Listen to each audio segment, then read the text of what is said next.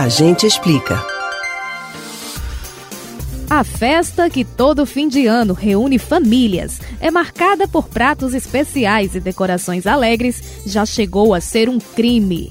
Você sabia que o Natal já foi proibido pelos próprios cristãos? A gente explica. Como já dissemos em outro A Gente Explica, a celebração ao nascimento de Jesus, instituída pelo cristianismo, substituiu festividades romanas que eram realizadas no mês de dezembro. Segundo pesquisadores, foi o Papa Júlio I quem determinou a data no século IV.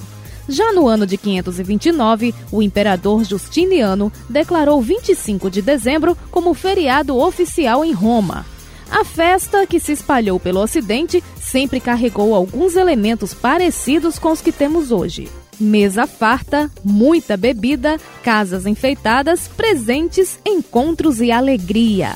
Na Inglaterra do século XVII, o comércio e as empresas fechavam mais cedo, os bares se enchiam de pessoas, as residências eram decoradas com plantas e havia música até altas horas.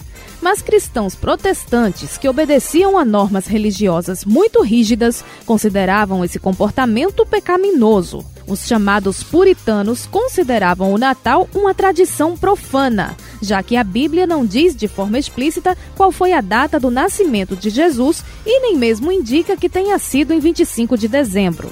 Então, o governo que se estabeleceu durante a Revolução Puritana na Inglaterra resolveu proibir o Natal em 1644. A população não aceitou facilmente a decisão, mas não teve jeito. As celebrações natalinas foram consideradas ilegais no país até o ano de 1660, quando começou o reinado de Carlos II, que descriminalizou a festa. Antes disso, a repressão chegou a afetar algumas colônias britânicas na América do Norte, que hoje correspondem aos Estados Unidos.